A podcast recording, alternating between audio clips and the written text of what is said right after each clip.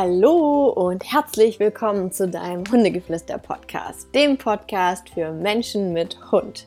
Schön, dass du wieder dabei bist. Ich habe heute mal wieder ein richtig cooles Thema für dich und zwar, ich kaufe mir dann mal einen Hund. Ja, das ist ein richtig cooles Thema, denn ich habe momentan ganz viele, die mir bei Instagram schreiben, die sich einen Hund kaufen wollen. Also erstmal ein großes Lob an dich, dass du diesen Podcast hörst, bevor dein Hund einzieht. Das ist schon mal mega, mega, dass du jetzt schon auf dem Trip bist, dich weiterbilden zu wollen, mehr Infos zu bekommen und all das, was dazugehört. Das finde ich richtig, richtig, richtig cool. Und dementsprechend euch Menschen, die ihr mir unter anderem bei Instagram schon geschrieben habt, dass ihr euch diesen Wunsch von einem eigenen Hund erfüllen möchtet. Euch ist diese Folge hier gewidmet, denn ich finde, die Zeit bevor der Hund einzieht, ist eine ganz, ganz wichtige Zeit, weil in dieser Zeit sollte man sich eigentlich am meisten Gedanken darüber machen, was auf einen zukommt. Und nicht erst in der Situation, wenn der Hund dann da ist und die ersten Probleme da sind, dass man sich dann halt Lösungen überlegen muss. Das geht natürlich auch, aber es wäre natürlich sehr viel hilfreicher, wenn ihr so einige Infos vorab schon hättet, damit ihr euch darauf vielleicht einstellen könnt, damit es euch nicht wie so ein Schlag trifft und ihr denkt, ach du Scheiße, da habe ich gar nicht drüber nachgedacht, weil ähm, das höre ich in letzter Zeit auch ziemlich oft, dass auf einmal Themen auftauchen, die vorher gar nicht bewusst waren, dass sie auftauchen können. Und dafür möchte ich, davor möchte ich euch heute bewahren. Und deshalb ist diese Podcast-Folge dafür da, wenn der Hund kommt. Wenn du jetzt schon einen Hund hast, kannst du auf jeden Fall trotzdem einschalt, äh, eingeschaltet lassen, diesen Podcast, denn vielleicht irgendwann deine Familie, deine Freunde oder irgendwer möchte sich einen Hund anschaffen und dann kannst du schon ganz schön mit äh, Fachwissen daherkommen und sie aufklären und helfen oder vielleicht möchtest du dir auch irgendwann einen Zweithund anschaffen. Auch dann ist natürlich diese Podcast Podcast-Folge sehr, sehr gut für dich geeignet. Also bleib auf jeden Fall hier drin und höre gespannt zu, denn ich fange jetzt mal an, meine Gedanken zu diesem Thema euch ja, weiterzugeben. Und zwar finde ich, wenn ich mich so da reinversetze, wie das bei mir halt auch angefangen hat mit dem Hund, ist natürlich eigentlich erstmal der Gedanke da, okay, ich möchte einen Hund. So, und wenn der Mensch diesen Gedanken hat, dann möchte er dem natürlich auch nachgehen. Viele von euch, es ist ein großer Wunsch, äh, schon seit Kindheit an und als die Eltern haben es vielleicht damals nicht erlaubt, das war bei mir der Fall, dass mein äh, Vater mal gesagt hat, er hätte eine Tierhaarallergie. Bis heute besteht er darauf, darauf dass er diese hat. Naja, ich lasse es mal so dahingestellt und ja, ich habe halt keinen Hund bekommen und ähm, das war ganz schön traurig. Ähm, aber nichtsdestotrotz, jetzt habe ich ja einen Hund und ähm, ja, dieser Gedanke, wie gesagt, war schon sehr, sehr lange in meinem Kopf und dann ist natürlich die Überlegung, wie setze ich das um? Beziehungsweise eigentlich ist die der Gedankengang gar nicht, wie setze ich das um, sondern erstmal fängt man an zu träumen. Also was möchte ich eigentlich für einen Hund? Dann geht's ja meistens erstmal so los mit so Rassen, die verschiedenen Rassen. Und auch wenn ich sage, mm, eine Rasse gibt so eine, ja, so eine Basis, so ein Basispaket im Endeffekt mit. So finde ich, kann man das ganz gut beschreiben. Eine Basis von einem Energielevel, eine, eine Basis von äh, Neigungen, wenn der Hund unzufrieden oder nicht ausgelastet ist, dann kommen diese Neigungen, wofür die Rasse gezüchtet wurde, die greifen dann halt einfach. Das muss man sich so ein bisschen einfach bewusst machen. Das heißt, bevor ich mich für eine Rasse entscheide, und das macht ihr bitte nicht nach der Optik, sondern wirklich muss ich schauen, okay, die Rasse, die finde ich cool, die sieht gut aus, irgendwie, die spricht mich so sehr an, dann schaust du erstmal, wo wofür, wofür wurde sie gemacht? So. Und wenn es halt eine Rasse ist, ich nehme jetzt einfach mal dieses Beispiel, bitte verurteilt mich nicht dafür, aber ich habe momentan einfach so viele Wischler im Training, ähm, dass ich einfach sage, das nehme ich jetzt als Beispiel. So. Und ähm, ja, wenn ich mir zum Beispiel sage, ich möchte gerne einen Wischler, weil ich finde die schön, die sehen gut aus, die haben kurzes Fell, die sind sehr arbeitswillig, ja, dann muss ich mir aber trotzdem überlegen, wofür wurde diese Rasse gemacht. So, und diese Rasse ist dafür da, dass sie eigentlich jeden Tag mit einem Jäger auf die Jagd geht und dort die Nase benutzt, den ganzen Tag draußen ist und einfach unfassbar viel Energie hat, weil das braucht sie einfach. mit so einem Ike, mit so einer Medium-Energie, wie mein Hund es ist, mit dem kann ich nicht den ganzen Tag durch den Wald rennen. Da hat der keinen Bock drauf. Dann kann ich den hinterherziehen. Der ist da einfach nicht so. Oder viele andere Rassen. Ähm, haben da einfach gar keine Lust, den ganzen Tag unterwegs zu sein. Aber diese Rasse, die will das. Die braucht das.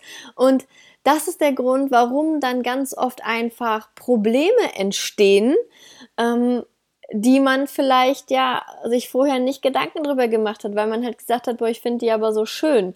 Oder meine Freundin davon, der Freund hat einen, ähm, und da der ist mega entspannt, ja, aber nur weil dieser eine Hund entspannt ist, heißt das nicht, dass alle entspannt sind. Das heißt, mein Tipp da an euch, fahrt mal auf so eine Hundemesse, auf so eine Hundeausstellung und dann schaut ihr euch mal an, also da gibt's immer so Kategorien, dann schaut ihr dort mal, okay, wann ist so welche Gruppe von Rassen, ähm, wann vertreten die, weil man weiß ja so grob, welche Rasse einem gefällt, dann guckt man, welche Gruppe ist an welchem Tag da. Und dann fahrt ihr zu dieser Ausstellung, zu dieser Messe. Und dann geht ihr mal komplett unvoreingenommen da rein und dann geht ihr mal in diesen Bereich, wo diese Ringe sind, also diese Ausstellungsringe, ähm, wo die Leute dann alle mit den Hunden um diesen Ring drumherum mit ihren Hundeboxen drapiert sind. Es ist ein riesiges und hier und da und riesiges Turbabovo, ganz, ganz schrecklich, wenn ihr mich fragt. Aber es ist ganz gut, um mal so einen Eindruck zu kriegen, weil an den Ringen, wo viele Hunde am Kläffen sind, wäre tendenziell nicht mein Wunschhund zu finden mein Wunschhund ist eher in dem Bereich der Halle, wo es relativ ruhig ist, weil mir das einfach zeigt, dass die, die, diese Rasse scheinbar relativ entspannt ist. So, das heißt, ihr guckt euch das grobe Ganze an. Ihr guckt euch nicht einen Hund an, wie das Elterntier oder den Hund von eurem Freund äh, oder eurer Freundin, sondern ihr guckt euch mal 10 bis 100 von dieser Rasse auf einem Haufen an. Und dann schaut ihr mal, sind die alle eher entspannt oder sind die eher alle aufgeregt? Was ist da los? Und ähm, ja, also fragt auch nicht nach, fragt niemals einen Menschen, der diese Rasse besitzt, nach seiner Meinung zu dieser Rasse. Weil jeder Hund, jeder Mensch feiert seinen eigenen Hund. Ich würde doch niemals sagen, meine, die, meine Hunderasse ist beschissen, da habe ich einen Fehler gemacht, der ist mega anstrengend, der hat mir in den ersten Jahren die Bude auseinandergenommen. Das wird dir keiner so sagen. Ich verspreche dir das. Und wenn Chapeau, dann sind es ehrliche Menschen. Aber da wir Menschen tendenziell so gepolt sind, dass wir unsere Fehler uns nicht zugestehen und erst recht nicht vor anderen unsere Fehler zugeben, ähm, wird dieser Mensch es dir wahrscheinlich nicht sagen. Das heißt, was ich dir da ans Herz legen möchte, ist, dass du jemanden fragst, der verschiedenste Rassen in seinem Gebiet kennenlernt. Das heißt, manchmal sind es Tierärzte, wo die nicht immer unbedingt die besten Verhaltenskenntnisse über die Hunde haben, aber die können grob eine Tendenz abgeben, obwohl auch da Hunde haben alle Panik beim Tierarzt. Okay, vielleicht doch nicht so der sinnvollste Tipp, aber wenn ihr fragen könnt, sind Tierheimangestellte, sind ähm, Hundepensionen da Menschen, die dort arbeiten, die immer die verschiedensten Rassen sehen. Oder aber düdüm, Menschen wie mich, Hundetrainer. Obwohl ich da auch sagen muss, muss klar, mich erreichen die Hunde, die Probleme haben. Gar keine Frage.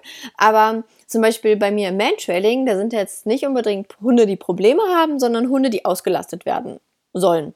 Und ähm, aber wenn ich mir da die Rassen angucke, kann ich euch ganz klar sagen, würde ich mir nicht schenken lassen würde ich nicht nehmen, weil es nicht in mein Leben passt, äh, zu meinem ruhigen Alltag, zu meinem, ähm, zu meinem, zu meinen Ambitionen. Ich möchte nicht für meinen Hund leben. Ich möchte nicht den Alltag nach meinem Hund gestalten und 24-7 unterwegs sein, von Dummykurs zum Mantrailen, vom Mantrailen zum ähm, Rebhuhn schießen, keine Ahnung, oder zur Hunderennbahn oder whatever. Das ist nicht meine Intention von, ich habe einen Hund. Aber genau das müsst ihr halt für euch entscheiden. Was ist eure Intention von ein Leben mit einem Hund? Was stellt ihr euch da vor? Habt ihr viel Zeit? Könnt ihr vielleicht keine Kinder kriegen? Wollt ihr keine Kinder? Soll euer Hund da so ein Ersatz sein, wo ihr all eure Energie reinstecken könnt und wollt?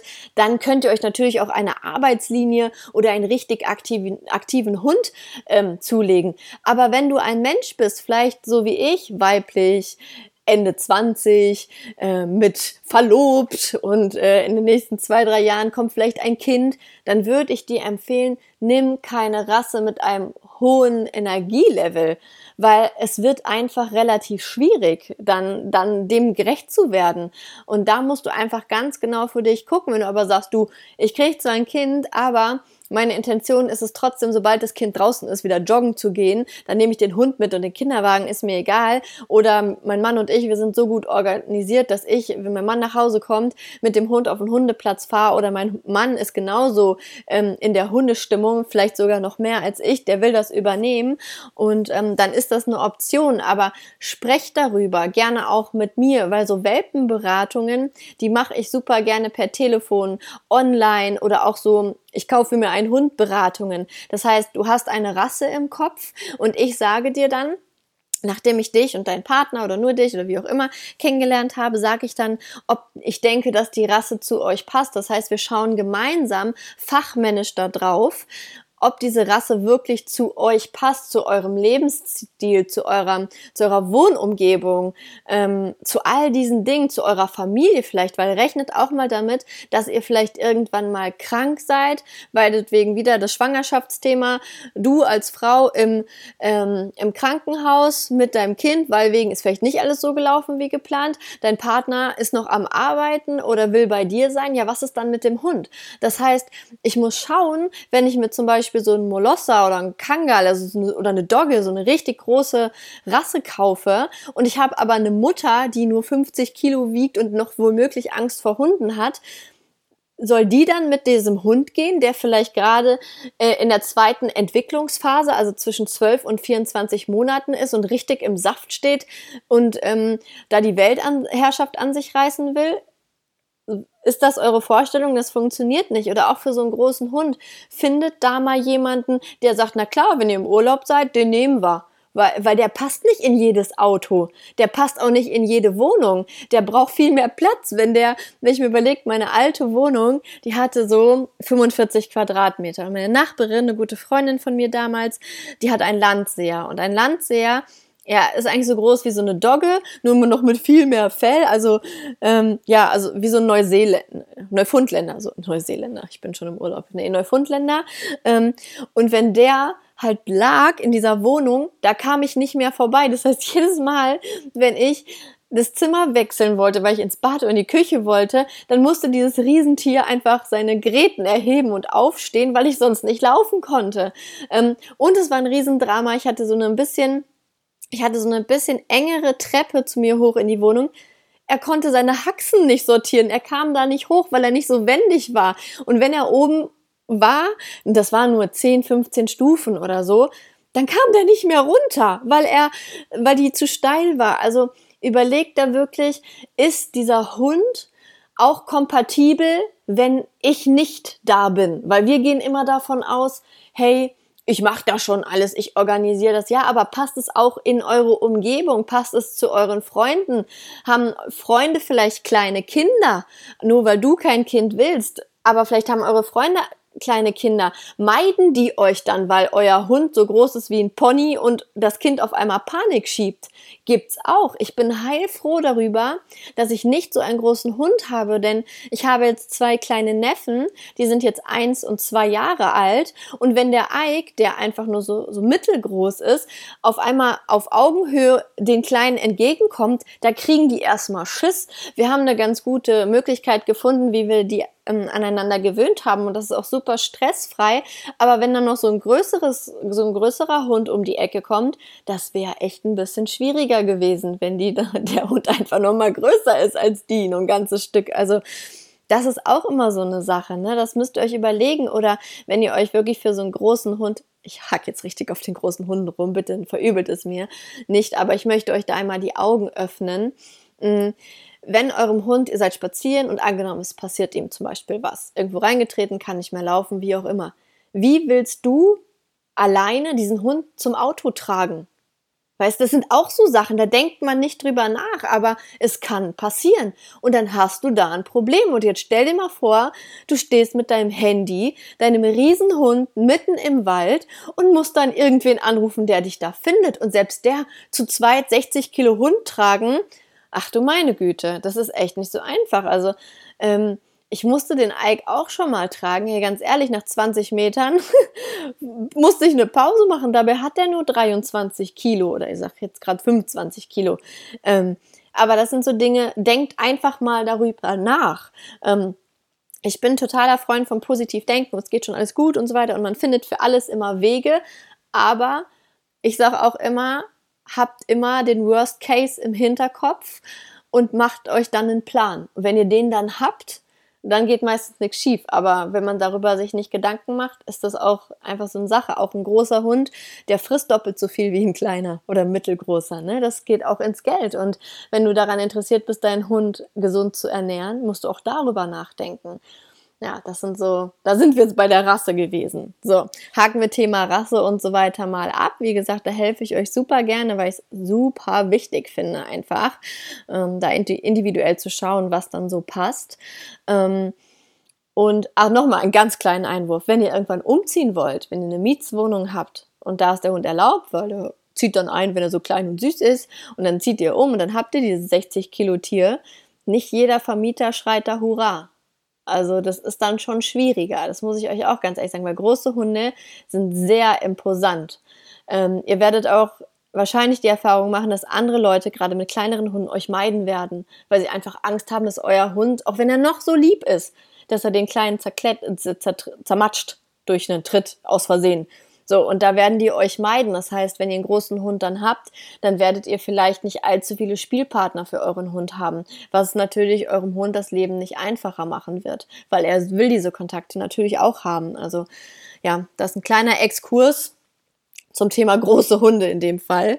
Ähm, genau. Dasselbe könnt ihr auch für kleine Hunde sagen. Ne? Also bei kleinen Hunden müsst ihr euch ständig Sorgen machen, dass den nicht einer kaputt macht. Deshalb sage ich immer, nimm doch so einen mittelgroßen. Da musst du nicht Angst haben, dass den einer kaputt macht. Und ähm, er ist dann auch nicht zu groß, um keine Spielfreunde zu haben. Das ist so, ja, so meine Einstellung so ein bisschen. Aber das ist ultra Geschmackssache und ähm, ja, das müsst ihr wirklich dann für euch entscheiden. Ähm, genau. Und ähm, ja, wenn ihr dann den Weg wisst, ähm, welcher Hund es werden soll, ist natürlich die Anschaffung ganz entscheidend. Ähm, dass ihr euch einen guten Züchter sucht, dass ihr, ja, wenn ihr euch zum Beispiel für einen Tierheimhund entscheidet, dass ihr euch da wirklich Gedanken drüber macht, ob ihr das so wirklich wollt. Gerade, sag mal, Auslandshunde oder Tierheimhunde haben einfach den bisschen faden Beigeschmack für mich, dass man nicht weiß, was in der Zeit davor passiert ist. Und ähm, ich zum Beispiel, ich sage euch jetzt einfach ganz ehrlich meine Meinung, wenn ich zum Beispiel ein Kind hätte jetzt mm, und ich sage mal so, keine Ahnung, fünfjährig oder weiß ich nicht, wo ich sage, okay, jetzt würde ich noch einen zweiten Hund oder äh, neun, neuen Hund, wenn Ike irgendwann nicht mehr ist, in 10, 20 Jahren ähm, mm, und ich hätte dann schon ein Kind, was ja sehr wahrscheinlich dann der Fall wäre, ähm, wäre ich sehr skeptisch mit einem Auslandshund, einfach weil ich nicht weiß, was er für Erfahrungen gemacht hat. Ähm, Klar gibt es auch Hunde, da läuft es super gut und die integrieren sich toll und es ist total problemlos. Aber ich hätte einfach immer ein bisschen Bedenken, weil ich halt sehr viele Hunde habe, die schlechte Erfahrungen vorher gemacht haben, also die habe ich im Training, und wo die Leute jetzt einfach fast einen Lebtag lang dann Probleme damit haben, weil man dieses, diese Themen, die kann man trainieren, die kann man ähm, positiv ähm, übermalen, sage ich mal, aber es werden immer, es können immer so Flashbacks kommen oder sie werden immer einen Rest Zweifel haben oder sie haben vielleicht in frühester Zeit gelernt, dass sie mit Verbellen oder mit Schnappen dann an ihr Ziel kommen, dass sie dann ähm, Raum bekommen und dass sie dann in Ruhe gelassen werden und dann werden sie immer ähm, sehr wahrscheinlich in die Richtung wieder gehen. Also es kann auch vollkommen gut gehen, aber auch beim Tierheimhunden, es hat ja meistens immer einen Grund, warum diese Menschen den Hund abgegeben haben. Manchmal total unnötig, klar, aber oftmals ist auch schon mal was passiert und nur weil euch die Tierschutzpfleger oder die Tierheimmenschen sagen, nee, gar kein Problem hier, ähm, manchmal, also gerade wenn zum Beispiel ihr einen Hund aus so einer Pflegestation oder so annehmt oder übernehmt, so dann war der da ein paar Wochen und ähm, ein paar Wochen entwickelt sich nicht ist der Hund noch nicht angekommen. Also eigentlich kann man erst so sagen, nach, sag ich mal, so sechs bis zwei, drei Monaten kommt so ein Hund richtig an, etabliert der sich. Und ähm, dann sieht man wirklich, wie der Charakter ist. Das heißt, in den ersten Wochen kann man das gar nicht beurteilen bis ins Detail. Wenn ich immer Hunde von Freunden zu Besuch habe, so ein, zwei Wochen, dann sind das die entspanntesten Hunde und ich denke mir immer, was habt ihr für ein Problem? Die sind hier total in ihrer Welt, mag an mir liegen, aber ich glaube einfach, vielleicht würden sich so ein, die ein oder anderen Verhaltensauffälligkeiten auch bei mir zeigen, ähm, wenn sie ein bisschen länger hier sind und sich dann wohlfühlen und ähm, ja ankommen, sage ich mal. Und deshalb einfach im Hinterkopf haben, ihr nehmt dann nicht einfach so ein weißes Blatt an Hund, sondern da steht schon was drauf auf dem Blatt und meistens auf der Rückseite, was noch nicht so ersichtlich ist.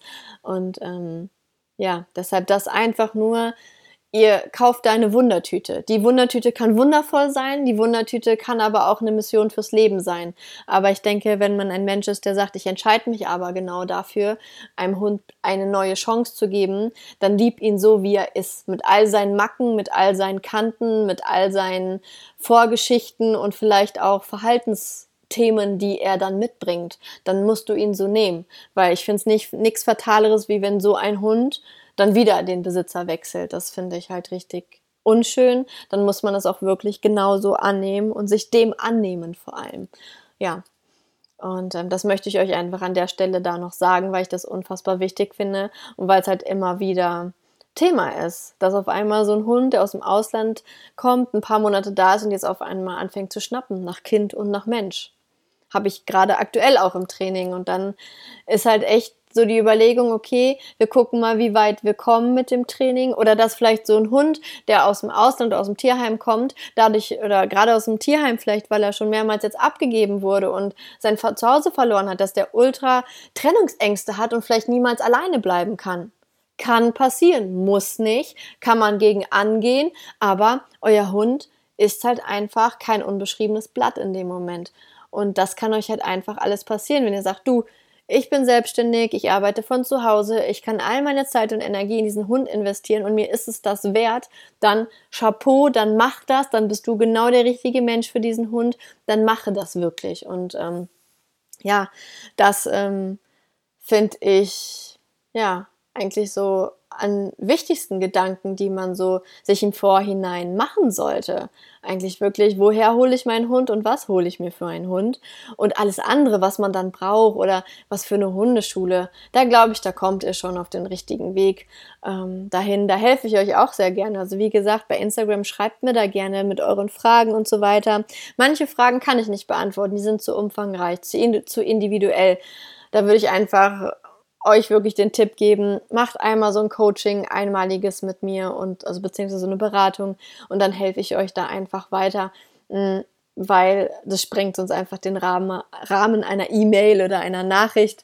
Da, wenn ich jetzt jede Nachricht so beantworten würde, auf alle Fragen, ich glaube, Leute, dann wäre ich den ganzen Tag hier nur am Tippen, weil ihr momentan so viel schreibt. So kleine Sachen gebe ich euch immer gerne mit. Das geht dann schnell, wenn es so einfache Dinge sind. Ähm, wie welches Geschirr empfiehlst du oder keine Ahnung, solche Sachen halt oder welches Futter oder ja, das schreibt mir einfach super gern. Das ist gar kein Problem und ähm, ja, also wenn ihr die Überlegung habt, dass bald ein Hund bei euch einzieht oder irgendwann, dann ähm, hoffe ich, dass ich euch mit diesen Gedanken einiges an Denkanstößen gegeben habe für eure gemeinsame Zukunft. Ähm, es ist ein Irrglaube, dass man einen Hund nur dann haben kann, wenn man eine große Wohnung mit Garten hat oder ein Haus mit Garten. Totaler Quatsch.